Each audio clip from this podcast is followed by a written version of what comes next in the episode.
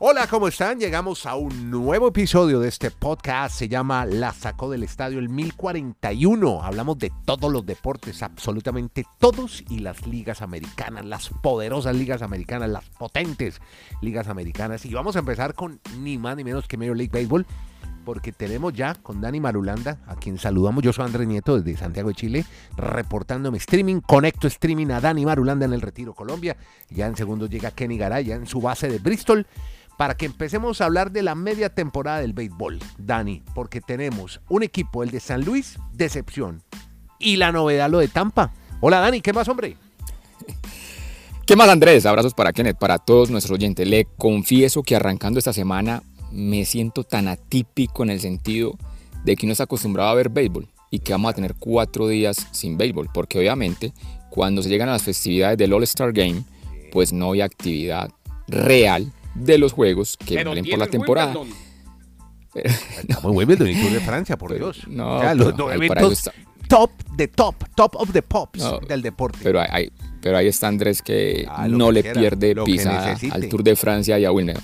Pero venga, hablando que le hable, yo ¿qué quiere? Pero no, pero venga, hablando entonces del tema de béisbol, pues normalmente llega uno a la mitad de temporada cuando va a llegar al al tema del All-Star Game, aunque son un poquito más de los 81 juegos, más o menos 90, 91, pues empiezan a hacer los balances de que en la primera mitad quién fue la decepción, como usted lo acaba de reseñar, y quién fue la gran sorpresa o la gran revelación. Comencemos por lo malo. Por lo malo. La decepción, los Cardinals de San Luis. Un equipo que siempre está acostumbrado a dar batalla. Garay nos, siempre nos dice, ese equipo nunca lo ven por muerto. Incluso hasta un amigo muy especial de Garay, el Duque Hernández, dijo que, en la segunda mitad de temporada el equipo que iba a descrestar, a recuperarse eran los Cardinals. Lo que pasa es que Andrés está 14 juegos abajo de 500. Desde 1986, hace 37 años, no tenían una marca tan mala en un inicio de temporada, o al menos pues antes del juego de las estrellas. Dicho eso, o sea, realmente la gran decepción porque es un equipo que estaba bien armado, pero que sobre todo el picheo no le ha funcionado. Y el caso contrario, para que nos vamos a la gran novedad, son los Reyes de Tampa, porque es la primera vez en la historia de esa organización que llegan al All-Star Game siendo el número uno de la conferencia americana, o de la Liga Americana mejor. Aunque están en una rachita mala, tuvieron siete partidos consecutivos perdiendo, pues todos esos ahorros que tuvieron al principio de la temporada los tienen allí. Y además hay una celebración muy especial en Tampa porque ellos están cumpliendo 25 años de haber llegado a grandes ligas. Ustedes recuerdan que en el año 98 se estrenaron en MLB. Hace muy poco, sí. E incluso este fin de semana llevaron a Wade Box, el popular Come Pollos. Un jugador que... ¿El qué? Sí, hombre, ¿Come qué? Sí, sí, sí. ¿Por qué le dicen así, hombre? Este, este jugador estuvo muy... pollos. Pollos, ah, pollos. Pollo tropical. Este jugador... No, yo pensé en este jugador, me asusté, oye. Ah. Este jugador tuvo temporadas brillantes con los Red Sox de Boston, ganó una serie mundial la del 96 con Yankees, pero se retira jugando los últimos dos años con los Reyes, llegando a ser como la gran novedad para ese nuevo equipo. Y ese fin de semana pues lo han llevado al Salón de la Fama de los Reyes. Él tiene la particularidad de que conectó el hit 3000 con un cuadrangular. O sea, fue el primero en la historia que su hit 3000 fue home run. Pero ¿sabe qué sorprendente verlo ahora ese señor que se hizo. Ah, bueno, le cuento por qué, por qué él come pollos. ¿Por qué? cuando, él ¿Qué le pasa, cuando, él cuando, él estaba en las ligas menores, una vez en un juego, él acostumbraba a comer a las 11 de la noche. O sea, terminaban los partidos del béisbol de ligas menores y a las 11 de la noche él iba y comía. Una vez en un juego de esos eternos, como de más de 20 entradas, 11 de la noche, 12 de la madrugada, 1 de la mañana, 2 de la mañana, el partido apenas para acabar, le tocó ir a comer a las 4 de la mañana y desde ese día dijo, jamás en la vida me va a volver a pasar eso y siempre llevaba un pollo a los partidos de grandes ligas cuando ya fue ascendido y se comía el pollito antes de arrancar el partido de grandes ligas. Ah. Y tenía situaciones muy... O sea, era como muy metódico en todo. O sea, a las 5 y 15, rayando la hora, salía a la práctica de, bateo. A las 7 y 17 se ponía la indumentaria que iba a jugar. Bueno, era como todo un ritual de weight box, pero lo que sorprendió es que ese señor en el 98-99, vean las imágenes, él era realmente calvo. Y ayer en la, ceremonia de inducción ¿Le volvió el pelo? al Salón de la Fama, de donde a ese señor le salió pelo como si pues, tuviera 20 hay años. algo que se llama injertos. ¿Y sabe dónde, ah, dónde, dónde, ponen mucho injerto? En Turquía, me dijo un amigo que mm. viajó hace poco. ah, bueno. Es un éxito el tema de la, de la insertada de injertos para el pelo en Turquía. No, no, no, no. no ah, bueno, hermano, se lo pudo haber hecho. Mi hermano, mi hermano, es mm. lo que llaman cirujano estético. Y él lleva años ya haciendo injertos para el pelo en Austin, Texas. Ah, vea usted. No solamente en Turquía, también en Texas. Eso, pues la gente, la gente sabe que la gente no lo reconocía realmente. ojo, eso, eso entre más pelo sea, más caro es y es carísimo. ¿eh? Wow. Sí, sí, pero realmente no, no reconocen a este Para una mata de pelo, para una mata de pelo abundante son como 20 mil dólares. Pues ese señor se ha gastado todos los ahorros de grandes ligas porque le quedó pelo hasta por donde uno no se imagina. Bueno, bueno, puede ser de comer pollo. había otro, había otro en béisbol y Dani lo conoce y lo tuvo muy cerca en Nueva York, que le decían el come dulce. Ah, sí. Bobby Abreu. Ah, Bobby. Porque constantemente comía dulce. Tenía dulces hasta en los bolsillos en, durante los juegos. Vea qué curioso. Este es el podcast La Sacó del Estadio con Kenny Garay y Dani Marulanda. Presenta Andrés Nieto Molina. Bueno, muchachos, entonces del come pollos nos vamos. Eh, ya empezó Kenny Garay a oler sangre con los Yankees. Hoy trae hoy una nota de los Yankees porque los Yankees andan mal en la ofensiva y sorpresivamente ocurrió algo en el equipo del Bronx. Sacaron, lo volaron al coach de bateo, Kenny. ¿Cómo es la historia? Hombre, Kenny, te saludo en Bristol ya de regreso de Sarasota. Bien Sarasota, ¿no? Todo bien. Por Bien Sarasota, ah, me lo preguntaron, por allá estuve, me compré varias camisas de las que le gusta a Marulanda. Eh, después de la aceptación que tuve de parte de ustedes, sí. fui y me compré como cuatro más y las traje todas. Oiga, hay un tenista chileno, se llama Alejandro Tavilo, que ya ganó el Masters, el Challenger de, de Sarasota. Alguna vez lo ganó. Usted que me lo, me lo tiene matoneado a Tavilo. No, no, no, bien Tabilo. la gente en Sarasota está enloquecida con Tabilo. A ver, eh, eh, ah, a propósito, antes de que se nos olvide, señores, contribuyan a este ah, claro. proyecto periodístico que en realidad hace mucho tiempo. Mm. Vayan al Baki, ahí donde está la descripción, está el link, está el enlace. Simplemente haga clic, deje su aporte desde donde quiera, lo que quiera, cuando quiera pero hágalo para que le dé vida a la Saco Podcast. Qué bueno, eh, Usted lo dijo, Andrés, mm. es sorpresivo, claro que lo es. Sí, porque, porque los Yankees tienen una nómina muy estable y no mueven muchos jugadores. no, pero, pero, pero, pero venga, yo le interrumpo. Usted, usted vio el numerito del bateo de los Yankees desde que salió Josh. para allá, señor eh, es, que eso es. ah, como, dice, como dice el Tuca Perdón, no perdón, coma, perdón. No coma ansias. El, el coach de bateo, Dylan Lawson, despedido por los Yankees de Nueva York. Esto después de lo que fue la derrota ante los Cachorros de Chicago. Y lo decía Andrés, extraño cambio a mitad de temporada, una franquicia que ha premiado la estabilidad al menos desde que Hal Steinbrenner asumió el cargo como dueño luego de la muerte de su padre George Steinbrenner. Eh, Nueva York, con su promedio de 2.31, es el vigésimo octavo entre los 30 equipos en grandes ligas, por encima de los Tigres de Detroit y los Atléticos de Oakland. Terrible. Los Yankees batean para el peor promedio en grandes ligas, con 2.18 en 31 juegos desde que Aaron Josh sufrió aquella rotura del ligamento de su dedo ah. gordo del pie el 3 de junio. Mm. O sea, los números son terribles. Muy mal. El reemplazo no ha sido anunciado. Brian Cashman dice que lo va a buscar mm. afuera de la institución. Y claro que tiene que llegar antes del inicio de la segunda parte del calendario. Eh, se hizo y tiene razón Marulanda, Andrés. Mm. Más allá de la estabilidad, hombre, la estabilidad se da, pero uno tiene que hacer gradualmente o periódicamente evaluaciones, ¿no? Exacto. Eh, la idea es que todo el mundo sea estable y la idea es mantener los procesos, como decimos en el deporte, pero por siempre y cuando el proceso vaya bien encaminado. De acuerdo. Eh, aquí le iba muy mal, les tocó cambiar. Bueno, esperemos, esperemos a ver qué sigue. Yo estoy esperando el juego estrella ya para ver qué, cómo se define esto para la postemporada. Porque por ahora, en el juego de estrellas, y vámonos antes de hablar del eterno Popovich en la NBA, que ya Dani Marulanda nos va a contar qué es lo que está pasando. Pero en el béisbol hay un cambio por un hay un lanzador de los Blue Jays que reemplaza a Framber Valdez. Cuéntenos un poco qué va a pasar en Juego de Estrellas, esas novedades, Kenny. Se trata, Andrés, de Jordan Romano, todo listo para el Juego de las Estrellas en una ciudad bellísima que visitamos muchas veces y queremos algún día volver a visitar, la hermosa ciudad de Seattle, en Washington. Jordan Romano, el cerrador de los Toronto Blue Jays, reemplaza a Framber Valdez, el audidor dominicano de los Astros de Houston, en el roster de la Liga Americana. El manager, Dusty Baker, de los Astros de Houston y del equipo de la Liga Americana, dijo además que Garrett Cole de los Yankees no lanzará el juego de estrellas, cumpliendo dos días de descanso luego de su apertura el sábado. Valdés lanzó seis episodios para Houston el sábado, se saltó un turno debido a una esguince de tobillo, y Baker conversó con Valdés y le dijo una verdad de apuño. Sé que es importante el juego de estrellas, pero, mi estimado Valdés, nuestra temporada es mucho más importante que el juego de las estrellas. Y tiene todas las razones. Esto no deja de ser un partido de exhibición. Así pues que no va. Framber Valdés ingresa el closer de los Blue Jays de Toronto, el cerrador Jordan Romano. Como diría Dani Marulanda, una reunión de amigos nomás, una, una reunión social, una- un evento social.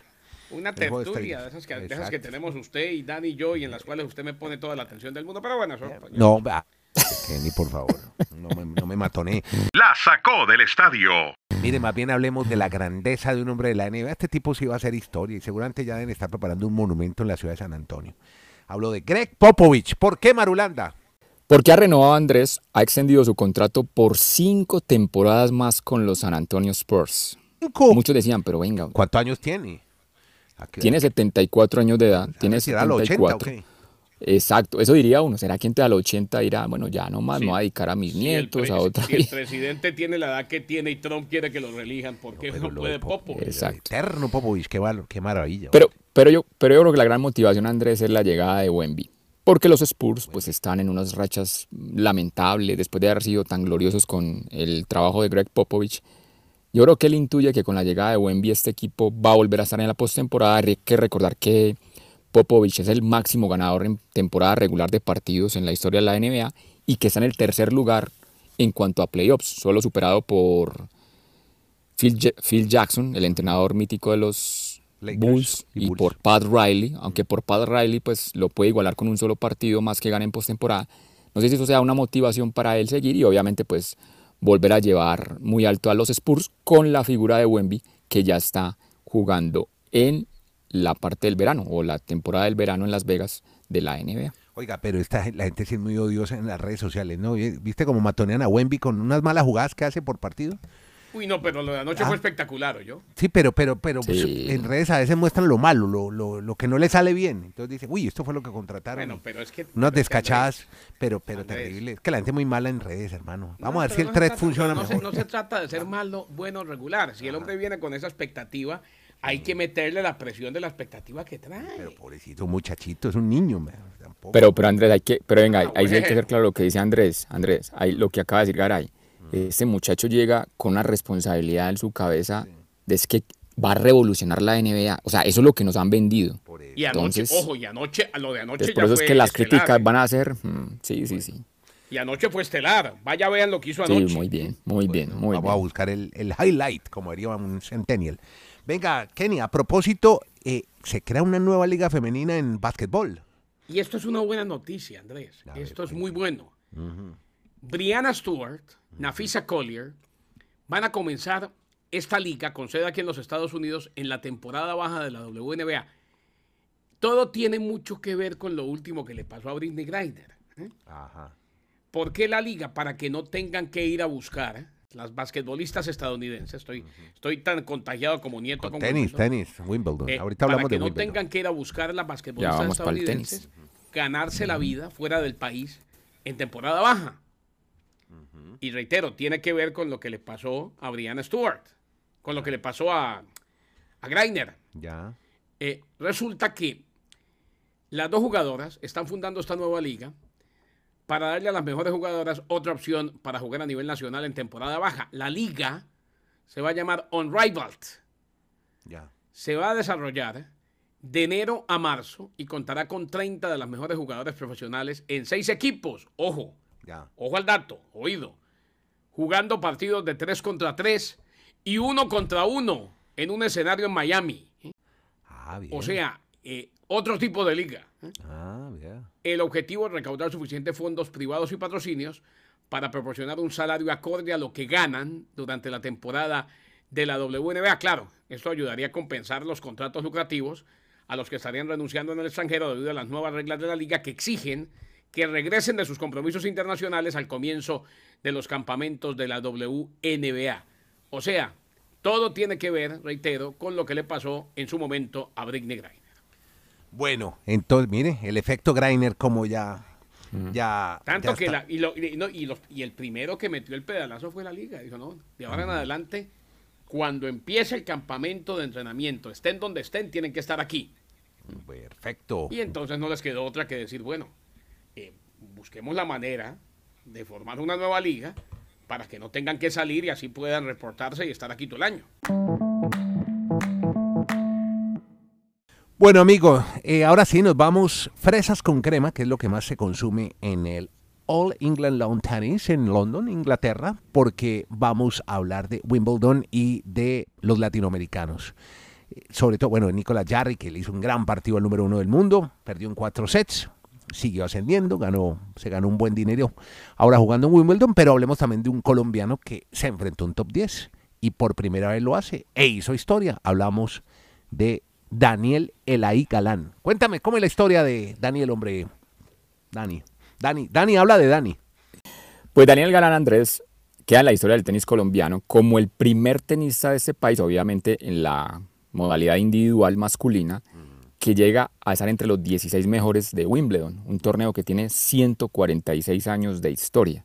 Y él es el primero en que llega a los octavos de final, aunque ahí pues ha perdido con un top 10 como Yannick Sinner, el italiano, donde obviamente se ve pues la categoría de por qué es un top 10, pero además de eso Andrés, que mire el otro detalle que también de pronto no se ha reseñado mucho, fue el único suramericano Qué que bien. estuvo en la ronda de 16. Así es. No eso, argentinos. nunca, eso nunca, Mm. Andrés, eso nunca se había dado en la historia de la era Open, o sea, lo que se llama la era profesional, que es más o menos hace 55 No, pero años. estuvo Jarry donde- también. Jarry estuvo ahí también. Dos. Dos Pero no, suramericanos. pero, no estuvo en, pero no estuvo en octavos.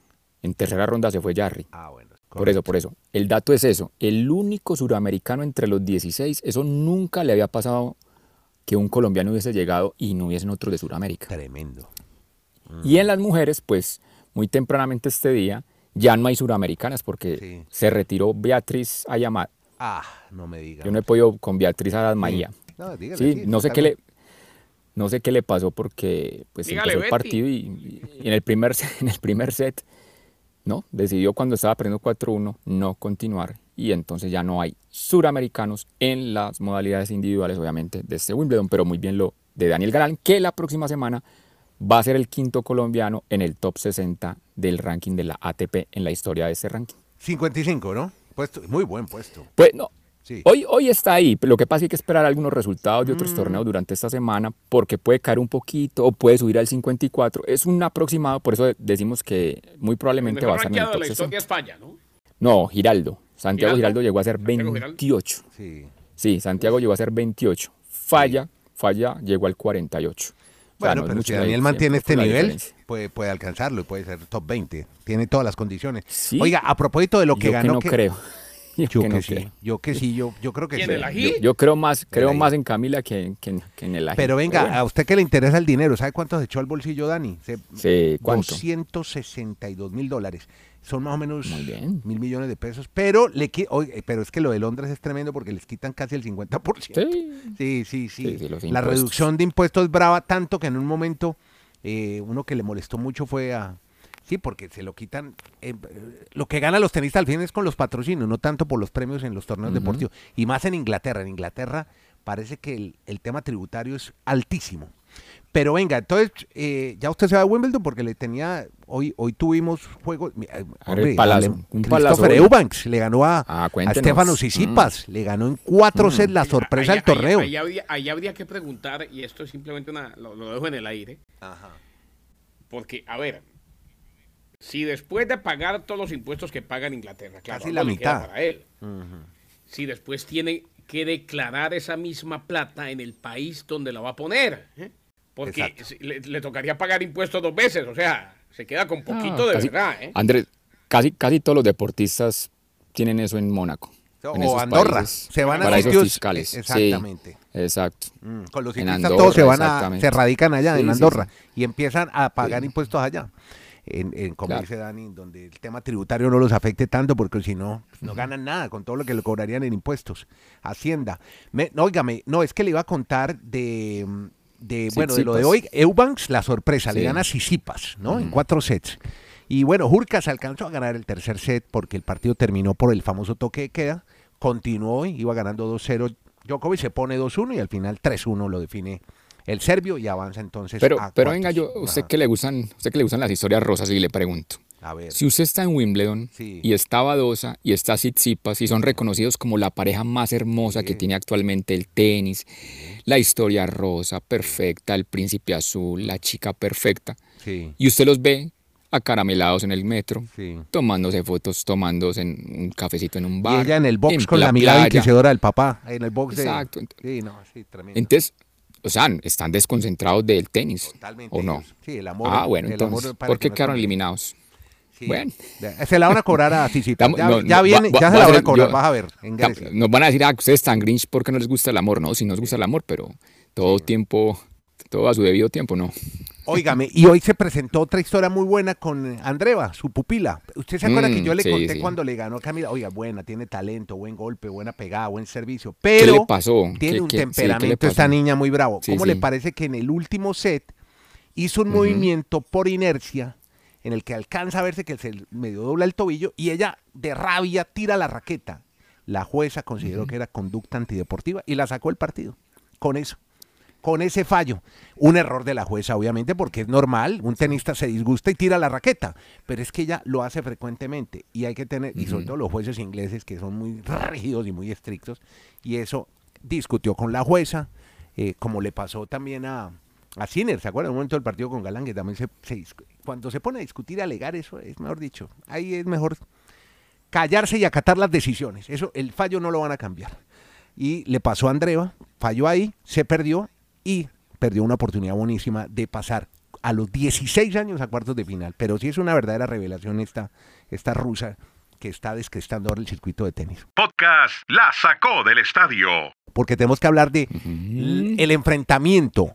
Ya va, tercer round entre Pogachar y Jonas Vingegaard. Porque iban 1-1 y ayer Pogachar, bueno, antier, en, eh, en el grupo de favoritos, dio buena cuenta Pogachar de su rival, le alcanza a, a tomar unos minutos. Pero quiero destacar algo, Kenny. En, en Norteamérica el ciclismo es muy fuerte. Los dos primeros de la etapa que llegó a Puy de Dom, norteamericanos, un canadiense y un Sí. americano, Jorgensen y. Michael Woods. Así que bien los, los americanos, muy bien, canadienses Sí. y americanos. Es, es, es un nicho, es un nicho muy potente. Bueno, muchachos, ahora sí, los dejamos. Gracias a Kenny. ¿Cómo es lo del tema de el apoyo que nos pueden hacer nuestros auditores? ¿De qué forma? Con un dolarito, dos dólares, cinco dólares, lo que tengan. Lo que sea, el Baki, usted apoye este proyecto periodístico. Vaya, ya mismo ahí en la descripción está el enlace, haga clic, pulse y ahí se va a dar cuenta que le sale la cuenta del Baki. Usted deje su colaboración, colabore, dele vida a este proyecto periodístico con lo que quiera, cuando pueda. Y si lo está pensando, no lo piense más, vaya y hágalo, maestro. Eso es. Muy bien. Así estamos, entonces, gracias por estar ahí en todas las plataformas, por seguirnos, por estar con Dani Marulanda en el retiro. Kenny Garay, en Bristol, yo soy Andrés Nieto Molina, hacemos este Podcast La sacó del estadio.